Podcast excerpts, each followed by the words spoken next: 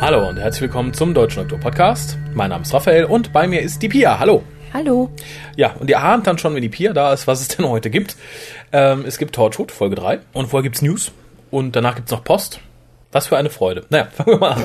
Äh, ihr könnt uns telefonisch erreichen unter 0211 5800 85951. Und davon solltet ihr mal öfter Gebrauch machen. Warum, warum tut ihr das nicht? Ruft die Nummer mal an, erzählt uns, warum ihr die Nummer nicht anrufen wollt. Oder schreibt. Ja, wahrscheinlich wissen die Leute nicht, was sie dir erzählen sollen, wenn sie da drauf sprechen. Also bis jetzt, bis du ihnen diesen Auftrag gegeben hast. Weil es ist ja zu kurz, um ein Review da drauf zu sprechen. Mhm. Aber zu lang, um einfach nur, ja, eigentlich gar nicht. Für nicht zu lange. Ja, aber sie können ja irgendwie, weiß ich nicht, kurz loben, kurz tadeln, sagen, oh, die letzte Folge war ja scheiße und so. Ist vielleicht für die anderen interessant. Die Stimmen derer zu hören, die uns gut oder kacke finden. Ja, stimmt. Naja, ähm, wie gesagt, benutzt es, ansonsten könnt ihr es auch twittern unter www.twitter.com-whocast. Ihr könnt im Forum von äh, drwho.de, also drwho.de, Schrägstrich Forum mit uns über uns, über die Folgen diskutieren, sie bewerten, schaut einfach mal rein, ist ansonsten auch ein nettes, ziemlich großes Forum zum Thema Dr. Who natürlich. Ihr erreicht uns via E-Mail unter info.whocast.de und natürlich seid ihr noch weiterhin dazu angehalten, unseren beiden Agenden, Agendas, Argentinien zu folgen, nämlich einmal äh, 10 Euro für den WhoCast, weil wir sind gratis, wir sind gut, also bezahlt uns. Punkt um. gratis bezahlt. Ähm, oder, und das ganz besonders für den Harald, einen handgeschriebenen ja, Hörerbrief, äh, gerne auch mit Parfum. Vielleicht nicht unbedingt so ein ganz fieser Fusel und nicht literweise. Ich werde ja bleibende Schäden von dem letzten. Naja. Ähm, vielen Dank an den Dimitrios. Er hat nämlich dem Hukas eine Spende zukommen lassen. Und das finde ich sehr lustig. Dimitrios ist ja scheinbar Grieche. Das heißt, wir haben ein paar Euro nach Deutschland retten können, äh, die wir vermutlich über Steuern sowieso wieder nach Griechenland schieben. Aber äh, ja, vielen Dank nochmal dafür. Äh, Im doppelten Sinne. Der Hukas dankt dir und Europa dankt dir. Ähm, ja, kommen wir zu den News. Ich habe jetzt auch nur das Wichtigste zusammengefasst, es ist wie immer viel Kleinkram passiert, aber ich habe mich mal auf das Wichtigste beschränkt. Colin Baker ist zum Präsidenten der Doctor Who Appropriation Society gewählt worden. Siehst du, das wusste ich. Ja, Hätte ich's mal gesagt. ja, hättest du mal gesagt. Siehst du, Wer, wer, in der denn- Schule. wer war denn davor Präsident? Obama. Ähm, ähm, Tom Baker. Natürlich, und weil er so plötzlich gestorben ist, hat man jetzt Colin Baker genommen. Oder was, man hat es ja nebenbenommen. Nee, ist das, ach so, ist das auf Lebenszeit? Das weiß Bisher man ja war es auf Lebenszeit. Das war nämlich davor Nicholas Courtney und davor John Pertwee. Jeweils das bis zu ihrem Sinn. Tod. Aha. Ich hoffe, das ist kein böses Zeichen für den guten Colin, aber warten wir es ab. Es, es macht aber durchaus Sinn, da nicht Tom Baker zu nehmen, weil ich glaube, der könnte so rein altersmäßig den, den anderen heute bald Gesellschaft leisten. Naja. Äh, was haben wir noch? Ah, ja, hier, der Charity Walk, der dir ja so ein bisschen quer gelegen ist, weil der Meinung war, es war's, es war die fesche Werbung für ein Hospiz, äh, ist jetzt zu Ende. Edward Russell hat äh, über 15.000 Pfund für dieses Hospiz gesammelt. Da würde ich mal sagen, das gibt ein paar neue Tapeten. Hm? Ja, toll. Äh, finde ich, finde ich lohnenswert. Ich finde, Hospize sind Sachen, finde ich, die sollte man unterstützen. Ja, weil es wirklich sehr gute Einrichtungen sind. Ähm, ja, wo wir, wo, wo, wo wir bei Hospiz, Tod und Trauer sind. John Barrowman schlachtet momentan äh, Torchwood Staffel 4 ein bisschen für seine persönliche Promotion aus, denn er hat jetzt ein neues Album auf den Markt geworfen. Und halte ich fest, es hat den fast schon ironisch anmutenden Titel Tonight's the Night, the very best of John Barrowman. Wer kauft eine leere CD, frage ich dich. Naja, wie üblich ist es ein Best-of-Album, da hat man allen möglichen Käse draufgeschmissen, plus zwei neue Songs, damit auch die Hardcore-Fans es kaufen, die schon alle Alben im Regal stehen haben. Aber wenn du das kaufst, hast du The Very Best of John Barrowman. Ja, zugreifen lohnt sich, würde ich sagen. Naja, mal gucken, wann Bill Pullman anfängt zu singen. äh, was haben wir noch? Äh, Freudige Nachrichten. Äh, und zwar hat Doctor Who wieder einen Preis gewonnen, nämlich The Best Family Drama bei den TV Choice Awards. Äh, Karen Gillan ist Best Actress geworden. Bravo. Ob so gerechtfertigt, weiß man jetzt nicht. Best Actress, hm, War die einzige Actress wahrscheinlich. Nee. Ähm, Sonst nur Männer. River Song hier wäre ja auch noch da äh, die gewesen. ist, ist glaube ich, sogar gegen sie hat sie verloren. Alex Kingston hat eine andere Serie mitgeschrieben, in der sie nominiert war und ist zweite geworden oder dritte oder so. zumindest nicht erste. Okay. Ich weiß nicht, was es aussagt. Es freut mich trotzdem. äh, und was mich auch freut, am 3. und 4. Oktober kommen die neuen Folgen der Sarah Jane Adventures. Also sprich, dann immer wöchentlich zwei Folgen. Haben wir nur drei Wochen Freude von, weil mehr gibt es dann ja leider nicht. Also 3. und 4. Oktober, nehmt euch nichts vor, guckt den ganzen Tag Sarah Adventures. Ja, und nehmt euch jetzt auch nichts vor, denn wir besprechen jetzt Miracle Day, Folge 3, The Dead of the Night. Sendedatum war der 22. Juli in den USA und der 28. Juli in Great Britain. Buch schrieb Jane Espenson, Regie führte Billy Gearhart. Tja, und Pia hat die undankbare Aufgabe, das bisschen Plot zusammenzufassen, was äh, uns da geboten wurde. Tja, der Inhalt. Viel wird's nicht. Äh, ja, erster wichtiger Punkt. Rex und Esther gehören nun zum Torture-Team. Nur, dass wir es mal erwähnt haben. Mhm. Ähm, das Team gelangt in den Besitz eines Telefones, genauer gesagt des Telefons des ähm, CIA-Direktors. Und wir erfahren, dass er auf diese Weise den Befehl erhalten hat, Torchwood auszuschalten. Wir wissen allerdings natürlich nicht von wem. Das Team stolpert außerdem über einen gigantischen Vorrat an Schmerzmitteln der Firma Ficor, die wir ja schon erwähnt haben letztes Mal. Und dies legt nahe, dass die Firma wusste, dass es zu Miracle Day kommen würde. Ja, apropos Ficor, Jilly Kitzinger, ähm, die ja für Ficor arbeitet, äh, steht im Verdacht, Informationen auf ihrem PC zu haben. Weshalb Gwen mit den Spezialkontaktlinsen von Torchwood was gibt's denn da zu lachen? Das klingt wie das albernste Werkzeug überhaupt, um so einen Bruch zu starten. Oder ich habe die Spezialkontaktlinsen. So ein bisschen wie ich habe den, ich habe den magischen Löffel und damit dringe ich jetzt. Naja. Ja, ja. Äh, ja, ich weiß nicht mehr, wie ich angefangen habe. Also jedenfalls ähm, während eines Seminars äh, oder eines Meetings, besser gesagt, ähm, bei dem Jilly dann anwesend ist, versucht Gwen ihren PC zu hacken, in Anführungszeichen, schafft das auch, sammelt Informationen und, ähm, und wir erfahren bei diesem Meeting, ähm, dass ein Regierungsvertreter ankündigt, sich dafür einzusetzen, dass Schmerzmittel bald ohne Rezept erhältlich sein sollten. Was ja auch so ein bisschen im Sinne von Oswald Danes war, der glaube ich aber eher dafür war, dass Schmerzmittel einfach an alle gehen, dass sie nicht nur ohne Rezept verkauft werden sollen. Mhm. Zuerst wohlgemerkt. Ich glaube, das ist so. Zuerst, das kommt jetzt nämlich gleich noch. Bitte, bitte. Genau, der versucht sich jetzt nämlich wieder im normalen Leben ein bisschen einzufügen. Er hat allerdings ein unglückliches Zusammentreffen mit Polizisten, die ihn verprügeln. Und nimmt daraufhin das Angebot von Jilly, die sozusagen aus dem Nichts auftaucht, an, sich doch von ihr repräsentieren zu lassen. Was dazu führte, dass er nun für Freikorps arbeitet, die ihm im Gegenzug Schutz anbieten. Und er verpflichtet sich eben für die rezeptfreie Abgabe von Schmerzmitteln zu werben. Was ja nicht nur das Anliegen dieses Regierungsvertreters war, sondern eben auch dieser Firma. Ja, vor allem das der Firma. Ich denke mal, die haben den Regierungsvertreter Gekauft. gekauft. Äh, Vermutlich. Lobbyarbeit. Ja, letzter Punkt. Das war jetzt schon enorm gestreckt, oder? Ja, Ähm, Dane soll bei einem TV-Sender Aufnahmen mit eben dieser Werbung machen, mit einer kleinen Ansprache und trifft dort auf Jack, der eingebrochen ist und ihn zur Rede stellen möchte und ihn dann dazu bringt, zuzugeben, dass er für den Mord an dem kleinen Mädchen überhaupt keine Reue empfindet. Allerdings auch den Eindruck bekommt, dass Danes eigentlich einen Todeswunsch hat, der ihm aber nicht erfüllt werden kann zurzeit. Jack wird dann rausbefördert vom Sicherheitsdienst und das war das glorreiche Ende. glorreich, äh, ja, wie man es nimmt. ähm, ja, äh, vorab, wie gesagt, ich finde, nach und nach wirkt es immer mehr so, als würde man versuchen, da Material zu strecken, was einfach nicht da ist. Äh, Jane Espenson kennt man ja nun, die Dame, die es geschrieben hat, unter anderem von Buffy etc. pp. Das merkt man so ein bisschen, finde ich, an manchen Stellen.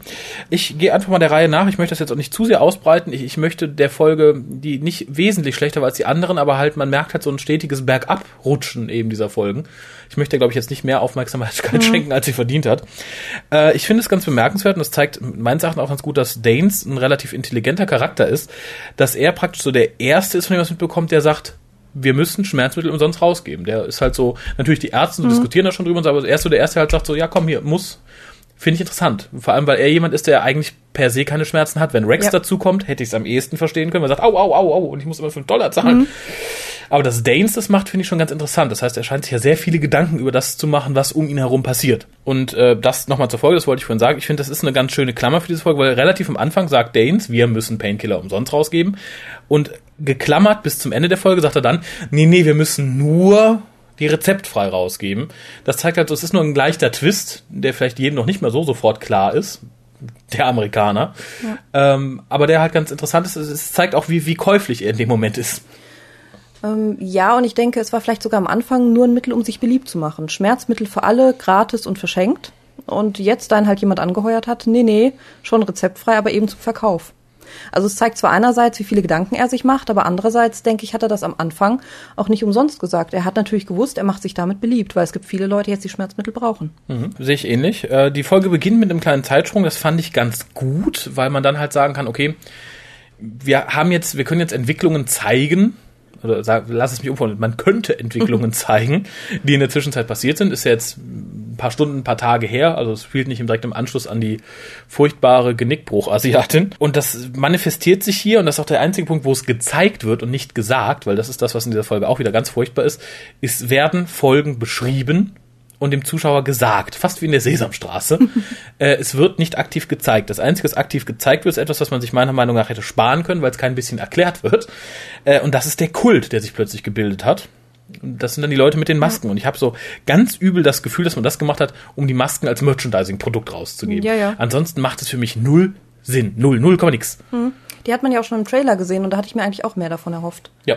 Ich hatte erhofft, dass es eine richtig große Bewegung gibt, die lebende Tote im Prinzip ähm, entsorgt oder irgend sowas, die die Regierung stürzen will. Irgendwas Tolles halt. Ja, ja. Vielleicht kommt's ja noch, aber wie gesagt, ich, Jetzt ich, halt noch nicht. Ich, ich fand, es wirkte nicht so, als wenn sich daraus noch was entwickelt. Es war einfach nur die dummen Masken, die mit Kerzen durch die Straßen ziehen. Genau. Und also ich hatte gehofft, dass der Kult wirklich ein Kult ist wie, weiß nicht, die Mafia oder sowas. Irgendwas Cooles halt, aber war nicht. Mafia kriegen wir hier in einer anderen Form serviert. Mhm. Nämlich so mehr oder weniger die bösen Kriminellen, die hinter dem Anschlag in Anführungszeichen auf Torchwood stecken und auf die CIA-Mitarbeiter.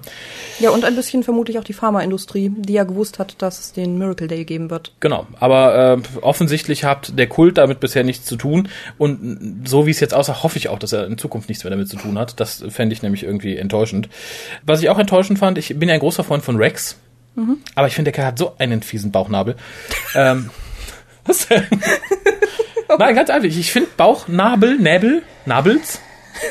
Bleiben wir bei Nabel. Na gut, bei, bei Bauch, ja, auch im Plural. Ich weiß. Ich habe keinen Duden zu haben. Naja, ich finde aber, es gibt Bauchnäbel, Schnabel, Schnäbel, Nabel, Näbel. So, ich finde, es gibt Bauchnäbel, die sehen einfach scheiße aus. Also es gibt ja wirklich sehr hübsche. Und er hat leider einen, der sieht aus, was ich, als, als hätte Gott den mal in einer freien Minute hingekackt, anstatt irgendwie wirklich äh, Gottes Kreation zu folgen. Aber gut, möchte ich nicht gegen ihn verwenden, ist mir nur aufgefallen und ich finde, das sollte erwähnt werden. Ähnlich wie, was mich hier schon tierisch aufgeregt hat, weil es einfach überstrapaziert wurde, selbst wenn es nur ein paar kleinen Szenen war, diese typisch englisch-amerikanischen Klischees. Huh, ich habe Probleme mit dem amerikanischen Englisch, huh, ich habe Probleme mit dem britischen Englisch. Gerade Gwen und Esther, unsere Vorzeigefrauen, äh, hätte nicht sein müssen. Ganz ehrlich nicht. Äh, ja, in dem Rahmen fand ich auch den Humor ein bisschen gewollt, weil der läuft ja auch oft darauf hinaus. Und was ich auch ein bisschen seltsam fand, war, dass gerade Gwen so total verwirrt ist über die Dinge, die in Amerika von denen in Great Britain abweichen.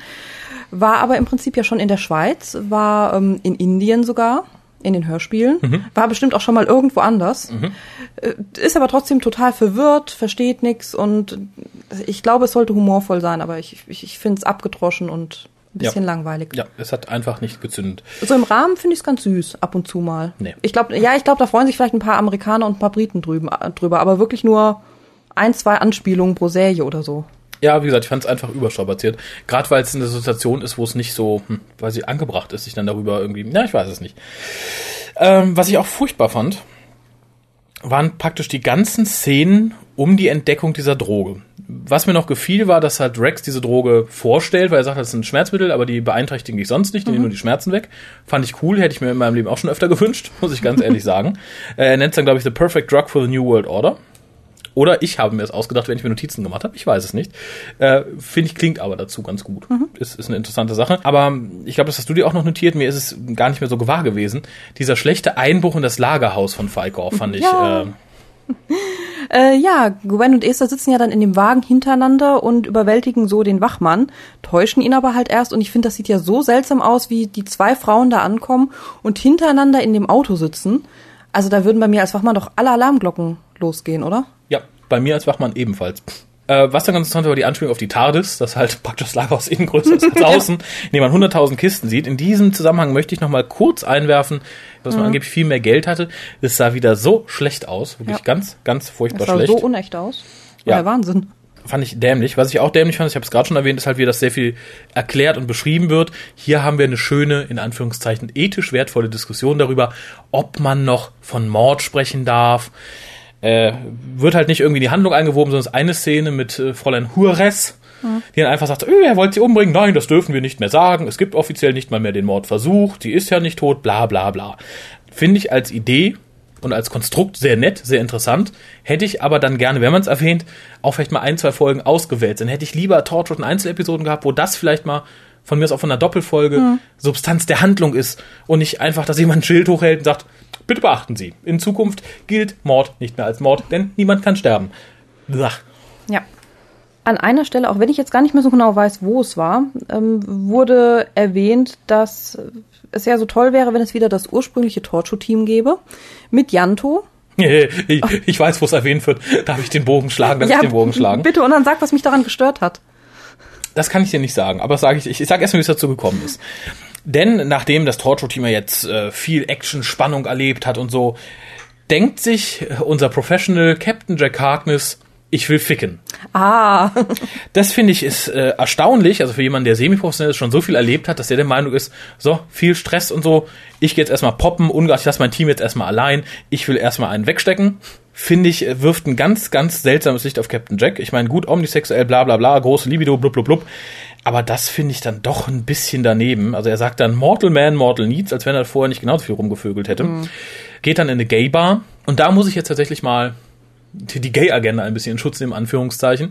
Denn viele sagten ja, öh, schon wieder nur ein Mann, warum nimmt er sich denn Mann? Öh, der ist doch omnisexuell, der kann doch auch eine Frau. Immer wird gezeigt, dass er mit einem Mann macht.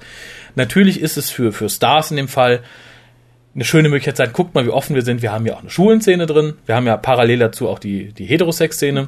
Beides unnütz wie ein Kropf. Aber plottechnisch ist das hier, glaube ich, die erste schwule Sexszene in Torture, die wirklich Sinn macht, in Anführungszeichen.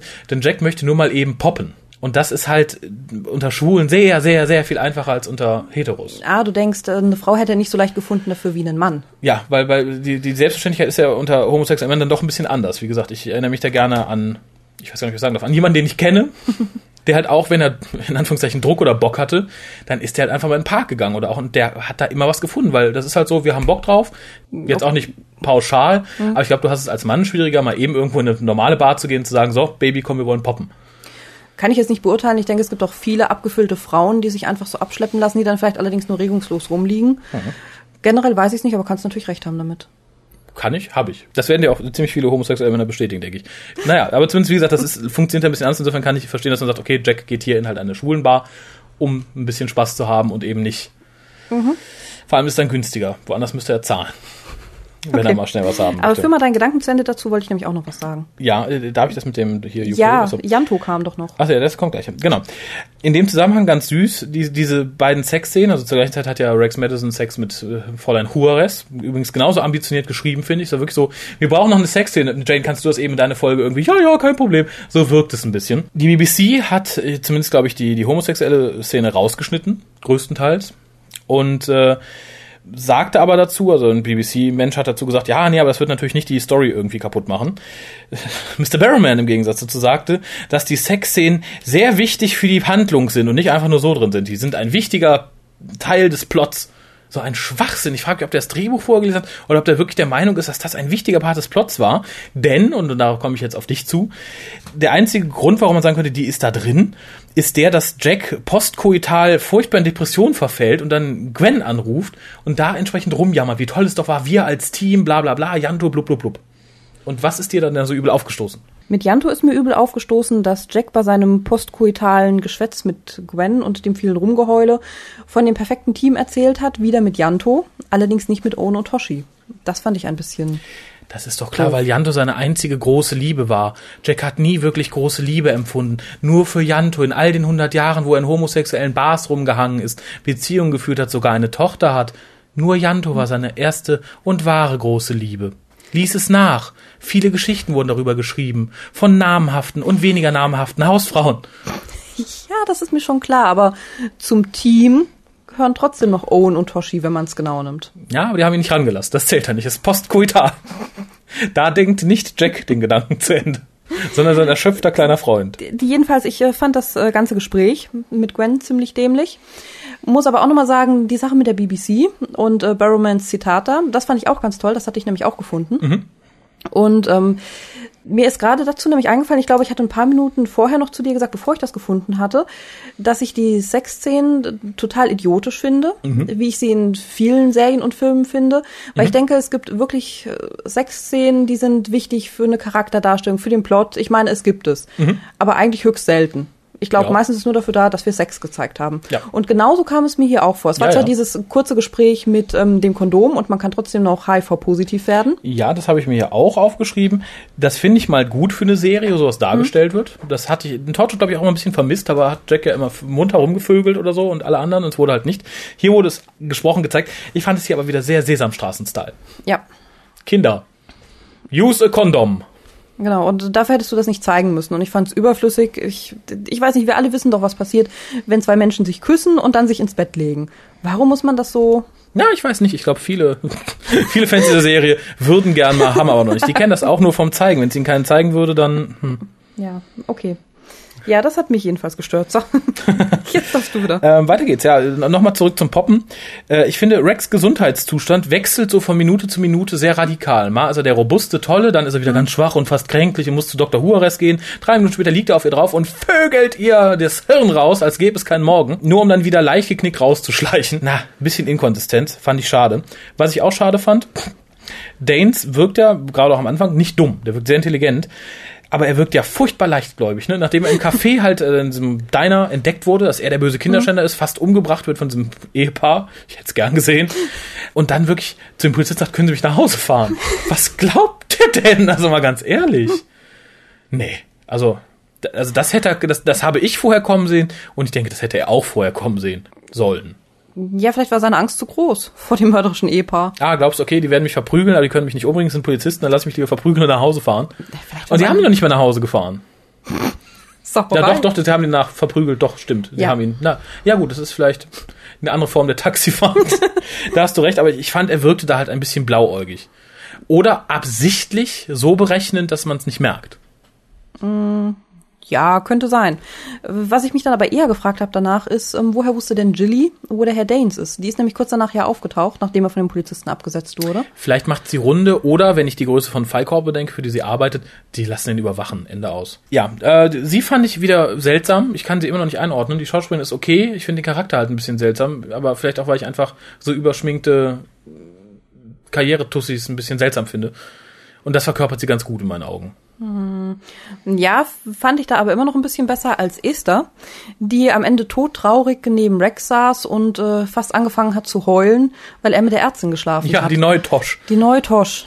Meine Güte. Ich, ich meine, es war ja ganz süß, aber ne. Ja, also ich finde es halt so, es, es wiederholt sich. So, früher war dann Ja. Tosch traurig. Ja, nicht zu vergessen, die andere Parallele, der Owen war ja eigentlich auch schon hinüber, ist noch durch die Gegend gelaufen. Ja, das, Der Rex ja, auch. aber, ja, aber das, er war nach dem Sex hinüber. Ja. Achso, nee, ja, ja, siehst du, also. ja, und Rex ist ja vielleicht gar nicht hinüber. Vielleicht hat er überlebt. Das weiß man ja immer noch nicht. Vielleicht kommt es später noch raus. Vielleicht stirbt er am Ende, vielleicht auch nicht. Das sind ja auch nur ganz grobe Parallelen. Aber weil wir bei Rex sind, ich habe die, die Idee schlechthin für Merchandising für Stars, was sie auf den Markt bringen können. Und zwar schnieke, möglichst Designerhemden, so in blau, so karrieretypmäßig, mit Rex rotem Blutfleck drauf. vielleicht auch so in zwei, drei verschiedenen. Ich finde es sehr cool. Es sieht fast stylisch aus. In Originalgröße? Ja, ja.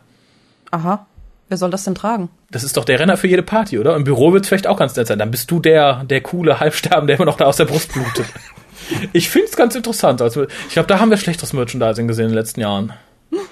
Ja. Ich erinnere an, den, an, den, an, die, an die Doctor Who Actionfigur Doctor with New Hair. Ja, oder den Elfendoktor, der den Körper des Zehnten hatte. Noch, wo einfach der Kopf oben Ah ja, genau. geploppt wurde. genau. Ja, könntest du recht haben. Wo wir gerade bei flachen Jokes sind. ähm, es, es gibt eine Szene, da macht Jack einen, einen, einen, lustigen Spruch darüber, dass er ja auch aufgespießt worden ist in der Bar von seinem schwulen Kollegen. Äh, Rex ist halt nicht so begeistert von dem Witz und äh, Jack sagt, Huhu, Rex doesn't like his jokes too gay. Finde ich ganz nett die Einstellung. Ich finde auch Rex da ein bisschen seltsam.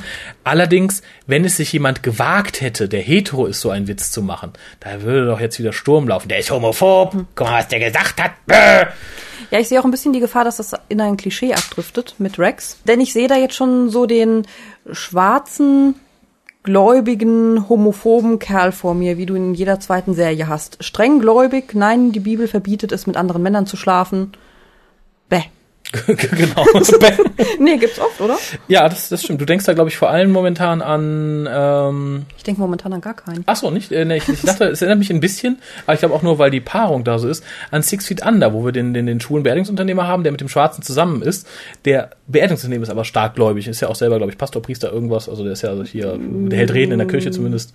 Ja, nur dass halt sein äh, schwarzer, schwuler ja, Freund ja aufgeschlossen so. ist. Ja, aber ich sage, aber das finde ich so, da ja, musste ich gerade dran denken. Die, Amerikanische Serie. Ja, stimmt, schwul, die Komponenten schwarz, neu durchgemischt. Ja, aber ich finde, es gibt auch oft äh, Schwarze, die ganz äh, gläubig sind und dann halt deswegen auch homophob sind in Filmen und Serien. Richtig als Charakter. Echt? Habe ich noch nie gesehen, glaube ich. Ich glaube, die waren auch nie besonders wichtig, aber. Tja, das, das drückt, glaube ich, einiges über den schwarzen Homophoben aus, oder? Die sind einfach nicht wichtig. Der schwarze Homophobe. Äh, ich hoffe auch, dass das bei Rex nicht, nicht Schule macht. Fand es aber ganz äh, interessant, dass Captain Jack hier einen Witz reißt, den man unter Umständen etwas übler aufgefasst hätte, wenn ihn eine Hete gerissen hätte. Hm. Aber gut, wo du gerade sagst, christlich, es gab eine sehr schöne Szene, ähm, wo es dann heißt, I wore the Catholic once, I got better. Und ich finde, das ist so typisch RTD, der auch nicht sehr sehr freundlich der Kirche gegenüber hm. eingestellt ist. Ja, dann bin ich auch schon fast am Ende. Hast du noch was auf deiner Liste stehen? Sonst nee, bete ich es eben ganz schnell runter. Dann mache ich es ein bisschen schneller. Wir haben in der Minute 21 und äh, 20 Sekunden ein sehr unpassendes Musikstück, als Jack das Team äh, als Rex das Team verlässt und davonfährt. Frage ich, was da den, die, die Leute geritten hat, so ein, so ein da einzubauen. Das war nicht mal gut. Also da, dagegen wirkt ja das Toxic in The End of the World fast stylisch. Also ich, ich fand es daneben. Was haben wir noch? Ja, die Linsen von Torchwood kommen wieder zum Einsatz. Fand ich war ganz nett, dass man da so ein altes Werkzeug mal wieder sieht, das Gwen die praktisch mhm. behalten hat. Viel ist ja vom Torchwood Hub nicht mehr übrig. Das ist übrig. Eine, eine niedliche kleine Lüge, dass Gwen hat gesagt, die sind isomorph, nur sie kann die tragen. Alle raffen's, nur Rex irgendwie nicht. Alle grinsen sich einen ab. Hat übrigens auch nicht jeder verstanden. Man hat in ein paar Foren gelesen, seit wann sind die isomorphic? Das ist ja interessant. Das war aber in Torchwood. Dann kommen wir zu einem Punkt, wo ich zu Gott bete, dass das noch weiter ausgeschlachtet wird, nämlich diese Faszination, die Oswald Danes auf Jack ausübt. Jack ist ja wirklich an dem interessiert, er sieht, oh, guck mal, der hat ein Kind umgebracht und der hat das Gefühl, man hat ihm verziehen, stellt ihn dann auch und will halt aus ihm rauspressen, dass er sagt, dass er hat es überhaupt nicht bereut und erfährt halt auch in dem Moment, dass er es überhaupt nicht bereut, weil Jack halt sagt, du kannst nicht das Gefühl haben, man hat dir vergeben. Wenn man ein Kind umbringt, kann man das nicht vergeben haben. Und man findet dann halt in diesem Gespräch sehr schnell raus, dass Danes das auch gar nicht möchte. Der findet geil, was der getan hat. Mhm. Ja, finde ich aber auch so ein bisschen erzwungen, den Vergleich von Jack und Danes und dass Jack jetzt da so hinterher ist, mit Danes drüber zu reden, weil es sind ja zwei total unterschiedliche Situationen und dem klugen und doch auch schon sehr alten Jack müsste das eigentlich klar sein. Ich glaube, darum geht's nicht. Ich glaube, es geht wirklich darum, dass er sagt, dieser Mensch hat aktiv ein Kind getötet und er leidet nicht drunter. Und er sagt jetzt sogar, ihm täte es sehr leid, was Jack ja, Jack hat ihn bis dahin nur aus dem Fernsehen gesehen. Und da sagt halt Danes, oh Gott, ich habe ein Kind umgebracht, es tut mir so leid und sagt dann, ich habe das Gefühl, man hat mir vergeben. Und da sagt Jack, oh Gott, wie kann das denn haben?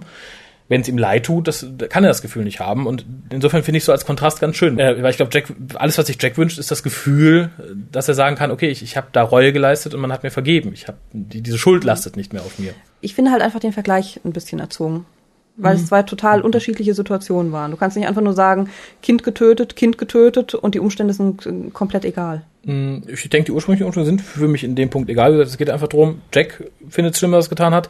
Danes hier angeblich auch. Dass, man, dass es nicht so ist, erfährt man erst, als Jack ihn dann wirklich gegenübersteht. Und in dem Moment erfährt es Jack ja auch erst. Aber wie denkt ihr darüber? info.2cast.de ist es eine vergleichbare Situation oder nicht? Ähm, was habe ich denn sonst noch? Ah ja, nochmal, ich werde es in jedem Cast sagen, ich habe schon angekündigt, ich finde, Bill Pullman hat großartig gespielt. Und du willst, dass er gewinnt. Ja, ich, ich, will, ich will, dass er gewinnt und ich möchte, dass er eine Spin-off-Serie bekommt. Oswald Danes, Child Rapist oder so. Irgendwie sowas, fände ich gut. Was ich sehr affig fand, das ist mir in der ersten Moment gar nicht so aufgefallen. Aber die, das Torchwood-Team klaut ja diesem CIA-Menschen das, das Handy, mit dem er da mit den Bösen Kontakt aufnehmen kann. Und erst habe ich mich so gedacht, dann sieht man es später in dem Unterstück von Torchwood, da klingelt es ja und Rex geht dran. Rot und es ist nur rot, dass man als Zuschauer direkt weiß, wer da dran ist, wenn es klingelt. Dass es nicht Rex sein kann. Und ich fand es so auffällig, da hätte man nur ein Schildchen draufkleben müssen, Betty's, Betty's Mobile oder so. Ja. Äh, fand, fand ich sehr, sehr lustig. Was mir auch ein bisschen schnell ging, war Oswalds Wandlung, nachdem Jack halt bei ihm war und das aufgenommen hat, dass Oswald sich sehr schnell, finde ich, an die Rolle gewöhnt hat, dass er Boys hat, den er befehlen kann, Jack mal eben fertig zu machen. Das ging mir ein bisschen arg flott. Mhm wenn jetzt hier einer reinkommt, komm, du hast jetzt Boys und dann be be bedroht dich zwei Stunden später einer, dann sagst du Boys, mach ihn fertig. Und dann rufst du auch erstmal zaghaft Hilfe, oder? Ja, vielleicht findet er das total scharf, dass er jetzt so seine Untergebenen hat. Das ist vielleicht die große Genugtuung, weil er immer so geächtet war von der Gesellschaft. Und vielleicht denkt er da jede Minute ganz glücklich dran. das kann natürlich sein. Ich hab Boys, ich hab Boys, Boys ich hab Boys. Boys. Und jetzt kann ich sie einsetzen. Ja, aber Boys. steht ja eher auf Girls. Uh, das war der, um es mal zu zitieren, der Karlauer des Tages. ja, ja. Ja, am Ende ändert dann Oswald sehr schnell seine Meinung zum Thema Painkiller und wird damit, und das war die Entwicklung, die ich in dieser Folge überhaupt nicht nachvollziehen kann und wo ich auch sage, wenn man schon sowas stretchen muss wie jetzt, es wirkt ja wie gesagt wirklich fünf Folgen auf zehn gezogen, warum lässt man eine Entwicklung so, Who Danes böser Kinderschänder, in der nächsten Folge, oh, der arme Danes, der bereut ja alles. Und am Ende dieser Folge steht da die dicke Frau und sagt, oh mein Gott, haben sie Danes berührt? Uh, als wäre es der Messias oder Jesus. Meine Fresse, da hätte man sich ein bisschen Zeit für Entwicklung nehmen können. Warum kann das nicht in Folge 5 oder 6 so sein? Ja, wenn man schon alles so streckt, finde ich auch. Ja, find, fand ich total, das, das war für mich so der übelste Abschluss und das hat mir die Folge im Nachhinein dann noch mehr verdorben, als die ganzen Kleinigkeiten mhm. da drin. Abschließende Wertung. Äh, ich weiß leider nicht mal meine Wertung vom letzten Mal. Jetzt könnte ich nämlich daran anknüpfen, denn ich fand diese Folge tatsächlich ein kleines bisschen besser, weil ich sie ein bisschen kompakter fand. Das heißt weniger Schauplätze und das Ganze ein bisschen fokussierter. Mhm. Wenn ich jetzt so zurückblicke, also ich gebe 5,5. Ich würde gern mehr geben, weil ich glaube, ich habe letztes Mal schon 5,5 gegeben. Mhm. Oder habe ich 5 gegeben? Ich weiß es nicht mehr. Aber 6 kann ich nicht geben, das ist zu viel. 5,5. Okay, ja, sehe seh ich irgendwie ähnlich. Ich habe die sechs gegeben, aber auch mit Wohlwollen. Ich finde, wie gesagt, es, es häufen sich so die Kleinigkeiten, die mich stören. Die werden hier immer mehr. Wie gesagt, so, so Story-Unsinnigkeiten, wie wir bauen jetzt irgendwie ganz un, un, unkreativ und ziemlich dämlich diese beiden Sexszenen ein. Mhm. Wir erklären wieder die Folgen des Miracle Day. Wir zeigen nicht mal was Interessantes. Wenn wir schon die Zeit haben, zeigen was. Wir machen Sprünge in der Charakterentwicklung, die ich mir auch über mehrere Folgen wünschen würde und nicht eben so hier hingehampelt. Das wirkt so unausgegoren. Wenn man schon sagt, oh, wir hatten nur fünf für fünf Folgen geschrieben, jetzt haben wir zehn, dann nimmt man sich doch Zeit für so und sagt, oh, dann können wir die Entwicklung, die wir hier husch husch am Ende der ersten Folge, äh, der dritten Folge haben, dann nehmen wir das und dafür noch eine Folge mehr Zeit. Das ist doch viel interessanter. Nee, dann popelt man eine Sexszene rein unendlich langweilige Dialogszenen in der Folge davor. Nee, find, bin ich nicht mit einverstanden. Wie gesagt, es ist immer noch ein Niveau, wo ich sage, okay, ich würde es weitergucken, ich finde es interessant. Ist in meinen Augen jetzt schon weit unter das Children of Earth Niveau gesunken. Mhm. Ja, aber ich gebe erstmal die 6. Ist auch schon, finde ich, so hart an der Grenze von, das gucke ich noch weiter, das finde ich interessant. Ja, bei mir geht's noch. Also Bill Pullman, Puls raus. Ja, okay, wegen Bill Pullman, aber sonst wegen nicht viel mehr. Wie gesagt, Bill Pullman könnte da als, als Charakter, Oswald Danes könnte einen 45 Minuten Monolog halten. Ich würde es mir angucken, so wie es gespielt ist. Ich finde es richtig, richtig geil. Bin ich scharf. ja, genau. Äh, ja, aber bevor wir uns weiter aufmachen, würde ich sagen, wir haben noch ein bisschen Post. Ihr habt uns nämlich geschrieben. Ich fange mal an mit dem ersten. Und äh, ich weiß, es kommt wieder ein Vorwurf. Bestimmt, ich habe mir wieder die kurzen ausgesucht, weil ich so ungern Post vorlese. Darum benutzt die Mailbox. Sprecht wir uns wieder drauf. Äh, so, wir haben äh, Post von äh, Demitel, der hat uns ja schon mal geschrieben in der letzten Folge, in der du auch mitgesprochen hast. Der junge Mann von der Fotowand. Genau. Äh, guten Tag. Ich bin's mal wieder. Zuerst möchte ich anmerken, dass Raphael mein Alter richtig eingeschätzt hat. Ich bin 16 Jahre alt, aber mein Musikgeschmack geht dann doch eher in Richtung Mittelalter-Rock als Metal. Finde ich gut, Lieber Demitel, was hörst du denn so? Würde mich jetzt mal interessieren, was du so als Mittelalter-Rock bezeichnest. äh, nun zu meinen Fragen. Falls sie schon gestellt wurden, könnt ihr sie einfach ignorieren. Okay, als erstes würde mich aus unbestimmten Gründen interessieren, welche denn Piers und Haralds Lieblingsdoktor ist und welchen sie am wenigsten mögen. Da würde ich sagen, versuchen wir den Harald einfach mal zu erreichen. Hallo, hier ist der Harald. Ah, hallo, hier ist Raphael. Ach so, oh, das ist aber eine Überraschung, dass du anrufst, Raphael. Du möchtest bestimmt den Grund wissen, warum ich anrufe. Ja, das würde mich mal sehr interessieren. Und zwar hatten wir einen Leserbrief von einem unserer Leser, also Hörer natürlich. Mhm. Und der möchte gern von dir wissen, also er wollte es von Pia wissen mhm. und von dir, aber Pia ist hier und du nicht. Mhm. Welcher ist dein Lieblingsdoktor und warum? Mhm. Und welcher ist der, den du am wenigsten magst und warum? Okay, ganz kurz? Äh, Oder? So, solange du möchtest. Okay. Ja, also kann ich, ich glaube, äh, was den Lieblingsdoktor angeht, da bin ich sehr äh, klischeehaft und äh, ich denke mal, das ist schon Tom Baker, würde ich sagen. Ähm, ja, auch, äh, also man, man, man muss ja, glaube ich, viele verschiedene Faktoren da einbeziehen irgendwie. Also ähm, ich möchte nicht mal damit sagen, dass das jetzt irgendwie äh, der beste Schauspieler von denen ist, aber es ist halt der, äh, der Doktor, der in der Rolle auch irgendwie am besten bei mir angekommen ist und äh, Mhm. Hatte zwar auch schon mal seinen, auch als Schauspieler schon mal seine schlechten Momente. Es gibt da irgendwie diese, diese seltsamen äh, Momente, wo er irgendwie komisch in die Kamera guckt und äh, wo man das Gefühl hat, er weiß jetzt nicht weiter oder so. Aber ähm, alles in allem würde ich schon sagen, auch über diese lange Zeit hinweg, äh, die der Doktor gewesen ist, dass, äh, dass er da einen sehr guten Job gemacht hat und dass er auch am meisten irgendwie, also bei mir auch eingeprägt hat. Es geht ja vielen Leuten so, dass er für sie der Doktor ist, bei mir hat es sich auch unheimlich eingeprägt, obwohl natürlich viele wiederum sagen, es ist der erste Doktor, den man gesehen hat. der wird nachher Lieblingsdoktor. Sylvester McCoy hängt mir auch am Herzen, aber ich glaube, Tom Baker ist noch ein Ticken ist, äh, ist noch ein Ticken mehr Lieblingsdoktor bei mir. Bei mir ist es auch mal so ein bisschen tagesformabhängig. Das geht mir, glaube ich, auch so. Und ja, ich hätte wahrscheinlich an einem anderen Tag hätte ich vielleicht tatsächlich auch äh, Sylvester McCoy gesagt, aber ähm, Dann rufe ich morgen nochmal nee. ja, da, da kann schon wieder alles anders aussehen. ähm, und der schlechteste in deinen Augen? Der schlechteste ist, schwer zu sagen. Also, also wirklich jemand, also ich kann nicht sagen, dass jemand wirklich schlecht gemacht hat. Wenn man jetzt nur von den Fernsehfolgen ausgeht, dann würde ich vielleicht auch wie einige Leute sagen, halt Colin Baker, der aber ja mhm. vieles wieder gut gemacht hat durch die Hörspiele. Oh ja. Ähm, aber wie gesagt, wenn man nur die Fernsehserie betrachtet, dann äh, denke ich, dass es tatsächlich bei mir Colin Baker ist. Also das äh, würde okay. ich schon sagen. Ja, dann, aber äh, halt nicht schlechtester im Sinne von grottig, sondern schlechtester im Sinne von war ganz okay, aber die anderen waren halt noch besser, ne? Okay, also zusammengefasst, Harald sagt zweimal Baker. Genau, die, die beiden, äh, die beiden Extreme werden von, von Bakern besetzt. Das ist schön. ähm, dann bedanke ich mich einfach mal. Damit bist du jetzt Teil des aktuellen WhoCastes. Mensch, hör mal, so schnell ist man drin, so schnell ist man berühmt, ne? Sitzt hier abends, denkst nichts Böses und schon, zack. Ansonsten vielen lieben Dank. Ja, und, dann nicht für, ähm, ne? Tschüss. tschüss. Ah, gut, dann wissen wir das. Dann kommen wir jetzt zur Pia. Äh, meine Lieblingsdoktoren seit einiger Zeit der elfte Doktor. Mhm. Ist einfach dazugekommen, mhm. weil finde ich genial, mhm. finde ich sehr gut gespielt. Die Geschichten gefallen mir. Muss man jetzt nicht viel dazu sagen, denke ich. Nee, man braucht ähm, ihn nur sehen. Sehen und lieben. Man kann es ja gerade verfolgen, genau. Außerdem der zweite Doktor. Mhm. Einfach, ähm, weil ich finde, dass er vieles in seiner Rolle vereint. Ich denke, er ist älter, du kaufst ihm durchaus Autorität ab, du kannst zu ihm aufblicken und dich von ihm führen lassen und trotzdem ist er locker und lustig. Als hätte sie Hitler beschrieben. ein bisschen. Nein, ich finde, es ist eine gute Mischung. Sympathisch, aber trotzdem fremd genug, um ein Alien zu sein. Mhm. Und, und, gefällt mir. Ist auch so Typ alter Mann, dem du eher vertraust als diesen Konservativen aller Hartnell oder ja, so. Ja, genau. Mhm. Äh, und welchen magst du am wenigsten? Den zehnten. Auch kein Kommentar. Schaut ihn euch an. Äh, außerdem glaubt ihr, dass Doctor Who mit dem 13 Doktor enden wird oder wird man sich irgendwas einfallen lassen, um dem Doktor noch ein paar Generationen zu verpassen? Ich denke, man wird sich noch was einfallen lassen. So schwer ist das nicht. Der Master ist ja auch schon weit über sein Verfallsdatum und läuft trotzdem noch durch die Gegend. So, das war's dann auch schon von mir. Wünsche euch noch viel Spaß beim Cast und grüßt Harald schön von mir. Tja, da hättest du das vorher gesagt, hätte ich ihn vorher schon grüßen können. So musst du leider darauf verzichten. Vielen Dank für diesen Brief. Ich mache dann direkt weiter. Mhm. Ich bin gerade so schön im Flow, wie man so sagt. Flow. Äh, und zwar haben wir Post von der Jessica.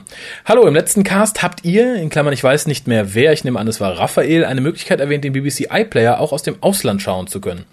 Da ich absolut Technik und IT unbegabt bin, würde ich gern wissen, ob ihr mir mitteilen könntet, wie ich das hinbekommen kann. Ich habe zwar SAT-Empfang, in Klammern den deutschen und den englischen Satelliten, aber dennoch leider die letzten beiden Dr. Who-Folgen verpasst. Einfach mal im Voraus Danke.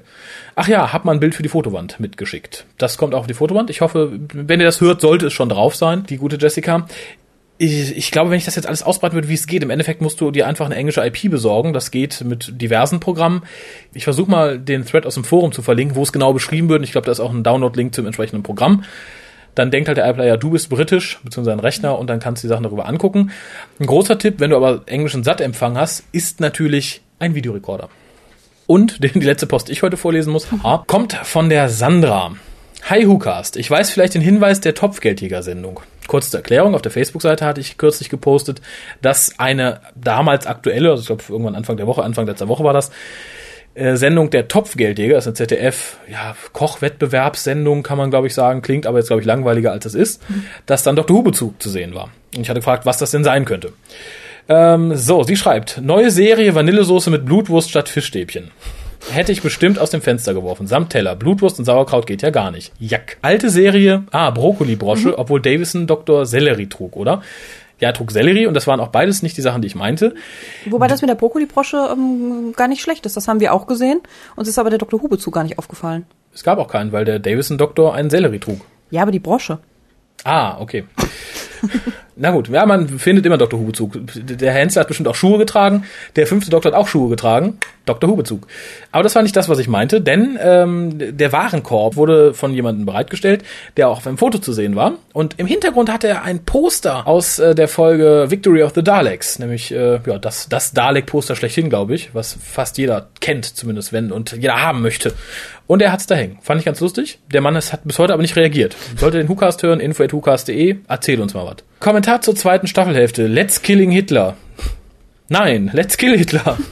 Im Titel erwähnt und dann in den Schrank gesperrt. Mehr Aufmerksamkeit hat der Typ im Fernsehen nicht verdient. Glaube auch, dass Mails gemeint war, die stirbt und zu River mutiert. Hm? Ich verstehe den Satz nicht. Leider ist mein Englisch nicht gut genug, um genauere Kommentare abgeben zu können. Doch der Sherlock-Autor hat von mir neun von zehn. Ich glaube, sie meint Moffat, also gibt sie der Folge wahrscheinlich. Mhm. Oder dem Autor. Hm. info.tucast.de. Werde mir das bei Gelegenheit auf DVD mit Untertiteln anschauen, dann kann man das Englische mitlesen. Richtig. Gut erkannt. Frage, kennt ihr eine Bibliothek oder Internetseite, wo einzelne Artikel aus dem Dr. Who Magazine zu lesen oder zu bestellen sind? Könnt ihr das eventuell auf eurer Internetseite mal als Link setzen? Besonders im Zusammenhang des Universums für Anfänger und speziell zu Matt Smith Folgen. The Dr. Rocks, so der WhoCast. Sandra. Ähm, erstmal vielen Dank. Wir freuen uns ja immer sehr über Post. Ich glaube, so eine Seite gibt's nicht, fände ich ganz schön. So ein Dr. Who Magazine Archive. Wenn jemand von euch besser Bescheid weiß, ob es sowas gibt, info.hucast.de. Ich meine, es gibt ein Clippings-Archive der Radio Times, bin mir aber nicht sicher. Äh, aber zum Dr. Who Magazine ist mir sowas nicht bekannt. Fände ich aber ganz interessant, vor allem wenn es dann noch ein durchsuchbares Archiv wäre. Ähm, kann man denn die einzelnen Magazine nachbestellen? Nicht, Weil, nicht alle, nein. Ach so, ja, ich meine nur, wenn man es könnte, dann wäre es ja sehr unwahrscheinlich. Also viele kann man nachbestellen, mhm. äh, aber ich glaube, das, das Ding gibt's ja schon seit ewig und drei Tagen. Und zwar früher Doctor Who Weekly. Ähm, mhm. Also okay. alle ganz sicher nicht. Und ich glaube, wenn ganz älter geht, die neuen kann man natürlich alle nachbestellen. Also ich glaube auch dann eher nicht, dass es da wirklich äh, entsprechend Artikel einzeln nachzukaufen gibt. Nein, darum geht's mir auch nicht. Ich dachte nur, wenn man sie nachbestellen kann, dann wäre es unsinnig, wenn die erlauben, dass die Artikel genauso gut online eingesehen werden. Wenn es umsonst ist. Aber es ist ja auch so, es gibt ja auch durchaus Paid-Content. Ja. Ähm, und ich denke, das wäre auch eine ganz gute Geschäftsidee, gerade in England, mhm. wenn man sagt, okay, ein Artikel kostet zwei Pfund, drei Pfund, vier Pfund oder so, mhm. wenn man nur den einen Artikel möchte und dafür nicht äh, das ganze Dr. Who Magazine bestellen, wobei es bei den Preisen für Engländer nicht wurscht ist, wenn sie es sowieso günstiger haben können, aber ich glaube, gerade hier für Europäer ist es äh, eine ganz interessante Sache. Ja. Ähm, ja, dann haben wir noch ein bisschen mehr Post, auch ein bisschen längere Post. Es tut mir fast leid, dass ich dir die jetzt äh, überreichen ein muss. Toll. ja. Ja, wohl wahr. Ja, fangen wir mal an. Möchtest du erst den Herrn oder die Dame? Äh, die Dame zuerst natürlich. Die Dame zuerst natürlich. Ah, Ladies first. Ich habe es ganz first. vergessen. Äh, dann tut's mir im Nachhinein leid, dass ich mit dem Teil angefangen habe. Der hat aber lange Haare zu meiner Entschuldigung. Janine schreibt. Betreff The Maces of Time und David Tennant. Oh, das fängt ja gut an. Ich halte mich fest und bin bereit. Hallo Hukast, hallo Kolja, hallo Raphael. Du, du hättest jetzt theoretisch das Recht, dich zu beschweren. Nein, so kleinlich bin ich ja nicht. Aber ich finde, Hallo Kolja und im Betreff David Tennant liegt nahe, dass sie immer noch bei älteren Casts ist, oder? Das kann natürlich sein, ja. Erst einmal muss ich sagen, dass ich den Hukast liebe. Heute auf dem Nachhauseweg, Bahn ausgefallen, musste 4,5 Kilometer laufen, Hukast gehört und war schneller zu Hause als gedacht. Hukast beschleunigt. Toll. Statt Red Bull. genau. Der Hukas vielleicht Flügel. Nein, der Hukas beschleunigt. Als nächstes wollte ich euch sagen, was ich von dem neuen Doctor Who-Spiel The Maces of Time halte. Ah. Ich finde, es ist in der Bedienung recht einfach. Man bewegt den Touchscreen und steuert so die Figuren, entweder Amy oder den Doktor. Die Grafik ist okay, wenn auch etwas eckig bzw. einfach. Mhm. Es gibt bestimmte Dinge, die nur der Doktor kann und bestimmte, die nur Amy kann. Besser gesagt bisher. Drei Level, zwei Dinge, die Doktor kann und eins, was Amy kann. Okay. Ich wüsste ja gern was. Kochen. Ah, es kommt. Ah. Kochen? Der Doktor kann kochen. Also der siebte Doktor hat gerne und viel gekocht. Und Amy kann bestimmt nicht kochen. Und der fünfte Doktor hat ein Restaurant. Nee, Amy kann nicht kochen. Amy ist nasse Watte. Mm. So kann der Doktor zum Beispiel über verschiedene Kisten rüberklettern. Hast ja. du eine tolle Spezialfähigkeit. Jetzt kommt's. Nicht aber über die gleich hohen Steine neben den Kisten. Ja, die sind auch zu rutschig. Amy hingegen kann nicht klettern, dafür aber unter allem Möglichen drunter kriechen. okay. Ich erspare mir einen sehr preiswerten Gag an dieser Stelle. Außerdem kann der Doktor bestimmte Kisten verschieben. Amy kann das nicht. Rückwärts einparken kann sie vermutlich auch nicht. Du wolltest es ja so genau wissen. Ja, ich, ich finde es gut. Für eine River ist es ja super. Tja, das erste Level dient, wie oft, der Einführung des Spielzwecks und der Steuerung. Am Ende gelangt man zu einem Dalek, der wohl irgendwas kaputt gemacht hat. Auf jeden Fall flieht der Doktor und ein paar andere Menschen. In Klammern, die erste Episode spielt auf einer Art Raumstation. Daraufhin kommen er und Amy wohl bei einem Maya-Tempel an. Und dort trifft man auf die Cybermen. Da ich kein Freund der Cybermen bin und sie langsam echt nicht mehr sehen kann, habe ich die zweite Episode recht lustlos durchgespielt. Als ich dann endlich die zweite fertig hatte und zur dritten kam, platzten gleich wieder die Cybermen auf mich ein und daraufhin habe ich das Spiel erstmal beiseite gepackt. Was, was kann man gegen die Cybermen haben? Vielleicht, also die Cybusmen sind ja Arschkrampen, aber die richtigen Cybermen sind doch cool. Ja, und Daleks gab's fand ich schon viel öfter. Ja. Da würden mich ja eher die annerven, vor allem wenn sie Dinge kaputt machen. Alles in allem ist das Spiel bisher recht einfach gehalten. Wer die Cybermen mag, wird zumindest in den ersten drei Episoden seinen Spaß haben. So, und dann mal zu meinem zweiten Grund. Da ich einige Who-Casts verpasst habe, in Klammern Asche auf mein Haupt, ich gedenke das nachzuholen, bin ich mir nicht sicher, ob ihr das bereits erwähnt habt.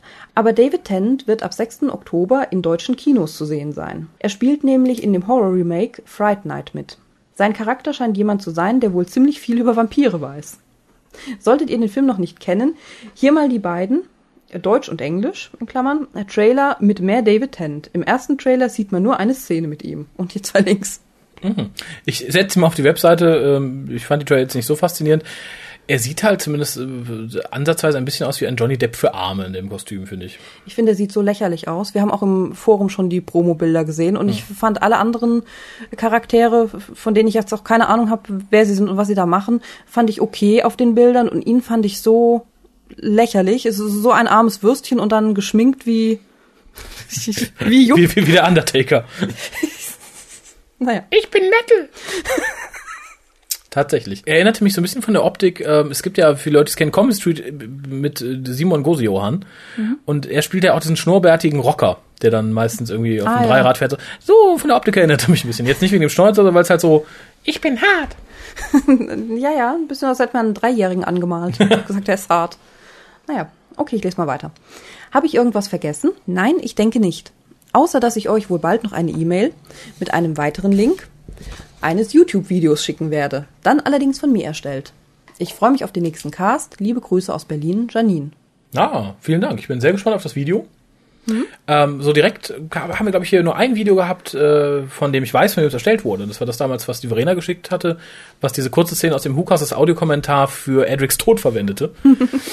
Aber ich, ich bin gespannt. Ich bin, ich bin sehr gespannt. Ist mir jetzt auch nicht klar, macht sie jetzt ein Video über den WhoCast? Das weiß ich, glaube nicht. Oder? Achso, weil du das jetzt gerade so begeistert gesagt hast. Ich hoffe, sie macht keins über David Tennant. Ich habe es jetzt so aufgefasst. Warten Aha. wir ab. Ja, ich bin gespannt. info.hukas.de.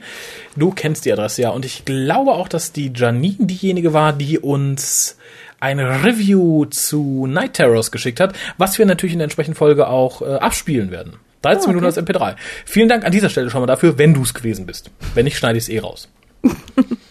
also wenn das noch drin ist, dann habe ich es nicht rausgeschnitten. Und die letzte Post für heute. Ihr habt das geschafft, wir haben das geschafft, dann können wir endlich Abendessen. Ha. Ja, die letzte Post von Fabian. Betreff Feedback und Fragen etc. Hallo Hukast.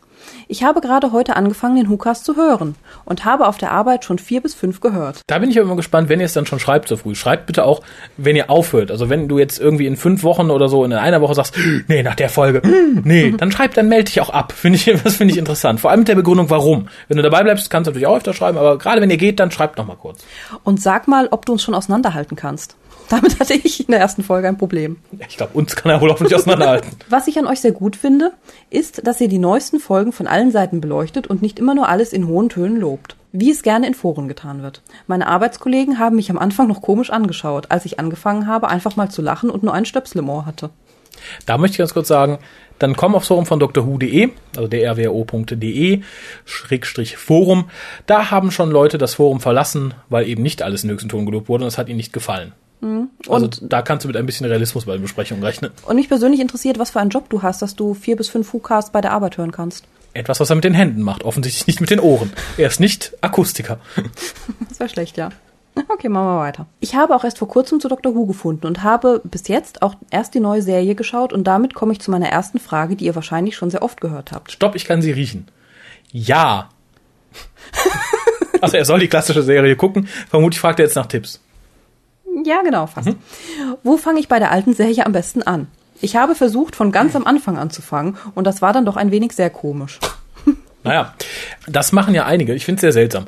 Ich möchte dazu kurz ausholen. Setzt euch, wenn ihr gerade schon gedacht habt, huh, jetzt was denn nicht. Ich möchte nur kurz sagen, als wir angefangen haben, Dr. Who zu gucken, gab es ja sowas wie das Internet noch nicht. Interessant, da gab es das Internet wirklich noch nicht.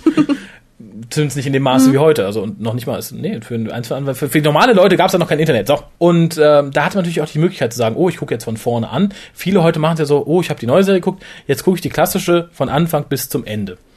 mag einen gewissen Charme haben, weil man halt der Entwicklung der Serie folgt. Ich finde es ist aber eine seltsame Art. Ich, ich, ich habe das damals so gemacht, man musste ja noch VS-Kassetten bestellen mhm. und bin dann ein bisschen nach Inhalt gegangen. Und nach Doktor, ich dachte, ah, probierst als erstmal den siebten Doktor, interessant, den kennst du ja schon, in einer Folge von dem.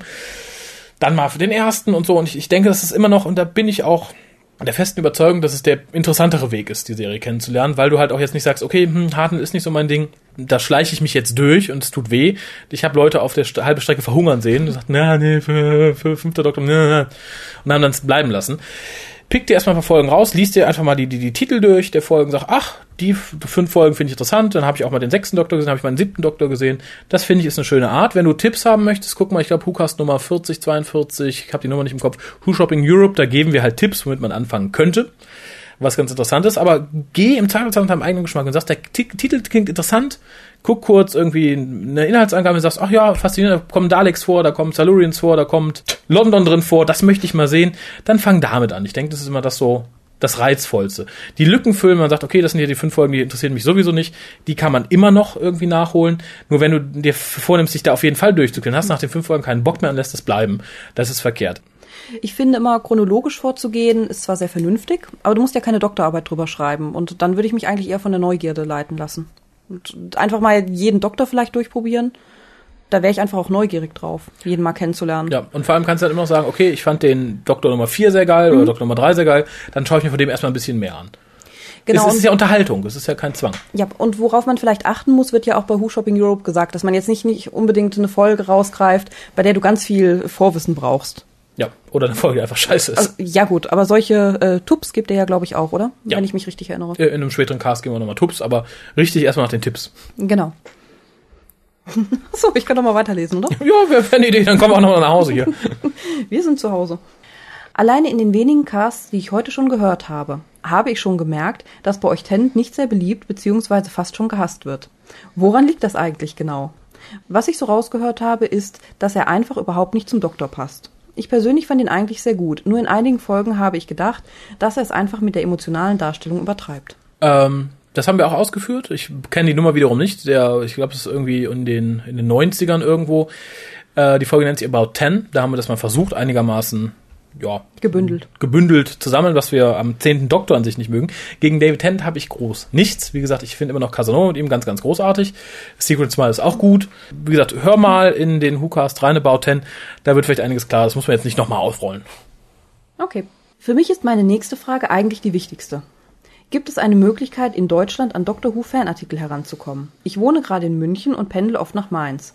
Falls dort irgendwo in der Nähe ein Shop existiert, wäre ich über Infos sehr dankbar. Auch bestellen innerhalb Deutschland wäre kein Problem. Was ich halt nicht gerne machen würde, wäre aus England zu bestellen. Shop weiß ich nicht, infethukas.de, wenn jemand in der Gegend wohnt und es weiß. Ich wage es zu bezweifeln. Vielleicht hast du manchmal Glück, in Comicläden ein bisschen was abgrasen zu können, aber die werden nicht die große Auswahl haben. So bekannt ist Dr. Who hier nicht. Bestellen kannst du natürlich über Amazon.de, gerade DVDs, CDs etc. Die sind aber teuer. Da zahlst du Importkosten, die sind, die sind hoch. Wenn du eine Kreditkarte hast, versuch's wirklich mal bei Play.com oder bei Amazon CO UK. Die sind relativ günstig, da zahlst du für eine Classic-DVD unter Umständen, wenn sie ein bisschen älter ist, nicht mal 10 Euro. Und das finde ich sehr günstig dafür, dass die wirklich sehr liebevoll restauriert sind, sehr liebevoll gefüllt sind. Ansonsten, wenn du sagst, nee, willst nicht, kannst nicht, vielleicht gibt's auch irgendeinen englischen Shop, wo du über PayPal bestellen kannst, ist natürlich Versandweg immer ein bisschen doof, aber in Deutschland wirst du da relativ wenig Chancen haben, denke ich. Wenn jemand aber tatsächlich irgendwie einen Shop kennt, vielleicht gibt's in Mainz den großen Dr. Who Shop, man weiß es nicht. Doch, man wüsste es, glaube ich, mittlerweile. Aber vielleicht info.tukas.de kann da jemand schreiben, wenn er eine Idee hat. Bei den Theorien über die sechste Staffel geht mir die Gängertheorie einfach auf den Geist. Da werden echt einfach nur Sachen bei den Haaren herbeigezogen, nur damit nicht der echte Doktor sterben muss. Zum Beispiel der Gänger bekommt die Regenerations-Energy von River. River. Mhm. Willst du nicht sagen? Okay, mach mal weiter. Ja, hab ich, das, die Theorie kam bei uns ja auch auf, finde ich nicht dumm. Ich persönlich denke ja, dass der Doktor die komplette Timeline rewrites. Ah, so dass er Amy niemals getroffen hat und dadurch River keine Timelord DNA dazu bekommt und nicht zur Waffe werden kann. Er wäre nie in die Library gekommen, hätte River ihm nicht eine Nachricht auf dem Psychic Paper geschickt. Na gut, das habe ich mir vielleicht jetzt auch bei den Haaren herbeigezogen. Oh es ja. es ist aber auch mal eine andere Theorie. Fast alle sind schon von der Gängertheorie überzeugt und ich kann mir das bei Moffat einfach nicht vorstellen. Naja, das waren jetzt einfach mal ein paar Gedanken in meinem Kopf und ich würde mich echt über die Beantwortung meiner Fragen freuen. Fabian. Ja, ich hoffe, die sind soweit beantwortet. Äh, zur Gängertheorie, da finde ich deine tatsächlich, und das mag jetzt ein wenig hart klingen, ein bisschen unsinniger äh, und auch ein bisschen viel, viel weiter hergeholt. Die Gängertheorie ist natürlich, äh, hat den Vorteil, sie ist simpel. Es ist die simpelste. Wir haben dann keine Timey-Wimey-Auflösung etc. pp. Es wurde ja auch schon gesagt, des Doktors Tod ist ein Fixed Point in Time, bla bla bla. Ich denke, wenn es nicht die Gängertheorie ist, die ich bisher aufgrund ihrer Einfachheit einfach am plausibelsten finde, dass man da schon noch irgendwas mit Kniff machen wird. Aber ich denke nicht, dass das komplett rewrited wird. Wir haben erfahren, dass Amy und Rory auch in der siebten Staffel noch zumindest teilweise dabei sind. Also wird der Doktor nicht sein Kennenlernen mhm. der beiden auslöschen. Äh, ich bin gespannt, wie es aussieht. Äh, es wurde ja vor der Staffel so angedeutet von Moffat, ich glaube, es war bei Twitter und bei Interviews, dass er sagt, der Doktor ist ja jetzt so bekannt. Und das wurde in der Staffel ja gezeigt, weil halt mhm. jetzt die, die, die Armee gegen ihn zu Kriege, zu Felde zieht, dass man ihm den Krieg erklärte, bla bla bla. Und Moffat stellt sich die Frage, was wäre denn, wenn er plötzlich nicht mehr so bekannt wäre? Ich denke immer noch, dass das als Aufhänger genommen wird, den Doktor halt nicht mehr so als großen Helden darzustellen, wie das unter dem zehnten Doktor vor allem dann so dargestellt wurde und hier dann praktisch zu seinem Abschluss kommt. Ich denke, dass wir am Ende dann ein Universum haben, was davon ausgeht, der Doktor ist tot. Und ihn dann so ins reiche Legende schiebt und dann sagt, okay, aber da gab's mal was, aber muss mhm. nicht so sein. Aber ich lasse mich gerne überraschen. Die Gängertheorie finde ich ist nicht die schlauste und intelligenteste Lösung aber mit Sicherheit momentan die plausibelste. Hm. Ja, sehe ich genauso. Wunderbar. Dann sind wir am Ende für heute. Ich bedanke mich wie immer fürs Zuhören. Ich hoffe, ihr seid auch beim nächsten Mal wieder dabei. Ich hoffe, ihr erzählt all euren Freunden, wie toll der Hookast war und dass sie auch mal reinhören sollen. Vor allem hoffe ich, dass ihr euch mal in der Facebook-Gruppe blicken lässt. Ich, Facebook ist nicht toll, ich weiß, und gefährlich und Daten, blablabla. Kann man sich auch ein bisschen ins Hemd für machen. Im Zweifelsfall meldet euch unter einem Pseudonym an. Dann dürft ihr auch rein. Kommt in die Hookast-Gruppe, weil das ist so das, wo wir im Moment am meisten posten, wenn was ist. Oder auf Twitter, es wird dann weitergeleitet. Aber so ein paar Sachen sind halt dann auf Facebook mit Bildern und so versehen, ist bei Twitter immer ein bisschen schwierig. Und ich würde ja gerne die 200 knacken. Bis Ende des Jahres. Und dann sind wir bei 186, glaube ich. Oh. Ja, also auf Leute. Genau, www.facebook.com. Ich wollte gerade sagen, wenn das nicht ein Grund ist, zu Facebook zu kommen, ja. da kann man sich auch mittlerweile jeden Namen geben. Ja, ja. Mickey, Schicki, Niki, Ricky, wie ihr wollt. Wie ihr wollt, ja, ja. Hodenkönig. Ja, Toll, Hodenkönig. Ja, aber wie, wie können sie sich noch nennen? Dr. Lover. Tense Bitch. Rose Lips. Karen's Love Toy. Daddy Tyler. Latex Lover. Dagobert. Ricky Mickey. Tango Schwuchtel. Time Woman. Der Korrigierer. The Meddling Fan. Criticism Sam. Strahlemann. Moffsteff. Misfit 52. Analphabet.